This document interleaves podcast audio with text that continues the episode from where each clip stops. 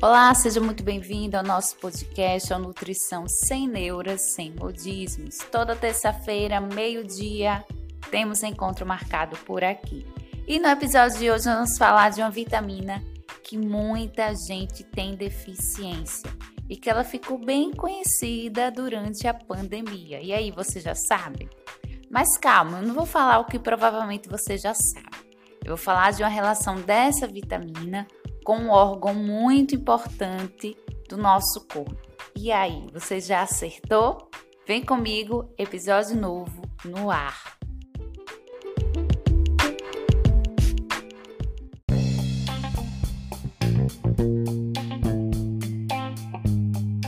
No nosso episódio de hoje, vamos falar sobre uma vitamina que ficou bastante conhecida durante a pandemia. Essa vitamina é a vitamina D.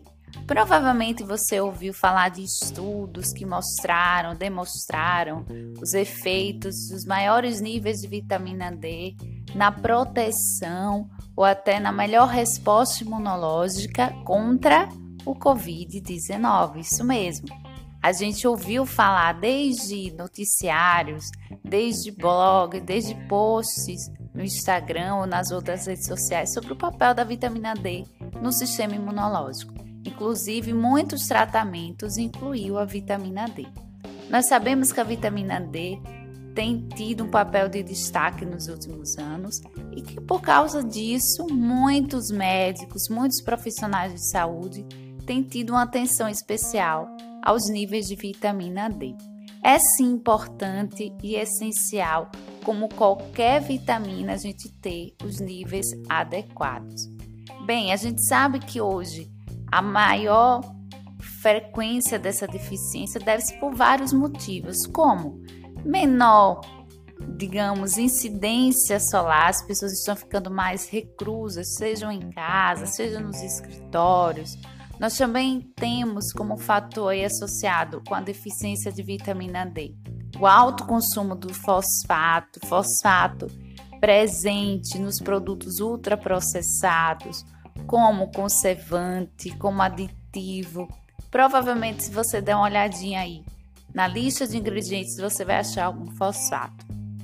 E terceiro ponto que eu quero ressaltar aqui, que possibilita essa deficiência, é o sobrepeso ou obesidade. A gente sabe que nesses indivíduos existe aí uma deficiência de vitamina D. A vitamina D, com a vitamina lipossolúvel, fica aí acumulada, armazenada nas células adiposas e os níveis circulantes ficam baixos e aí nós temos menor efeito, menor ação da vitamina D devido a esse alto teor, alta porcentagem de gordura corporal.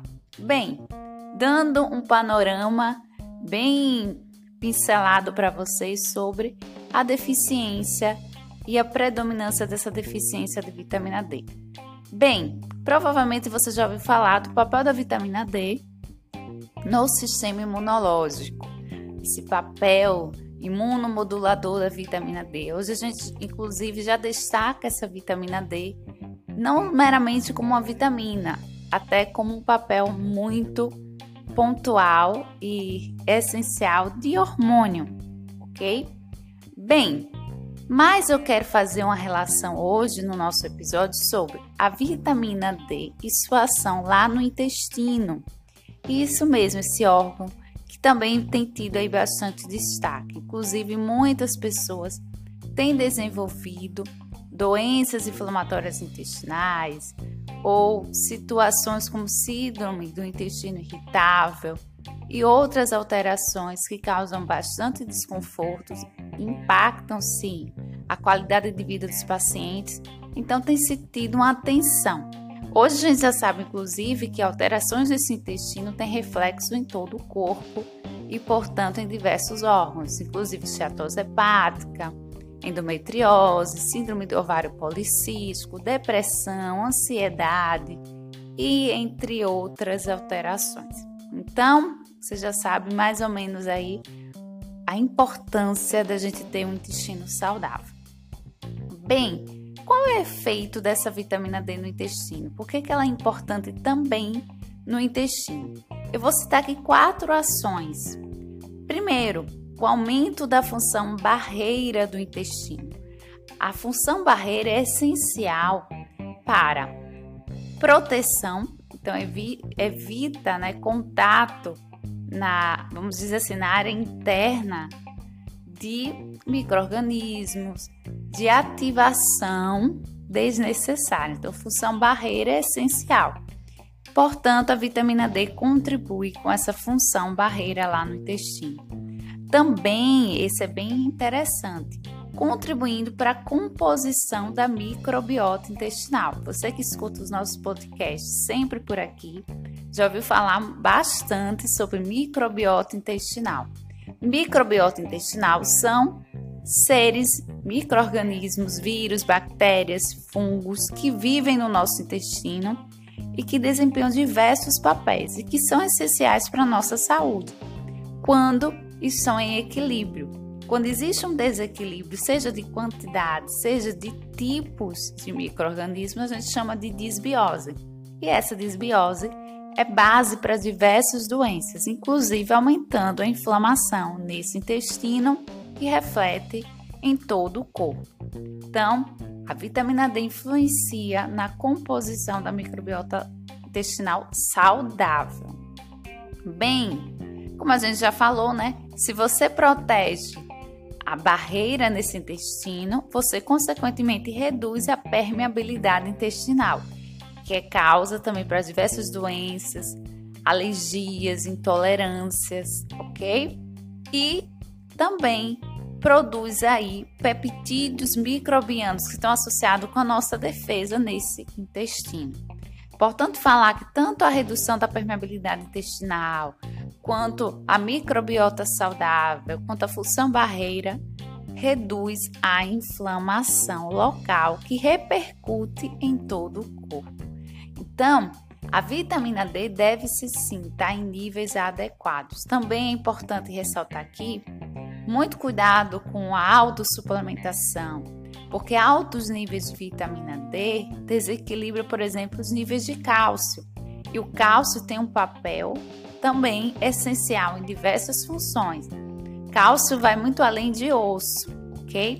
Então, muito cuidado com a autossuplementação. É importante você avaliar os seus níveis como profissional, com seu nutricionista, com o seu médico e fazer suplementação conforme a sua necessidade. Claro, a gente sempre recomenda a exposição solar, cedinho ou no final do dia.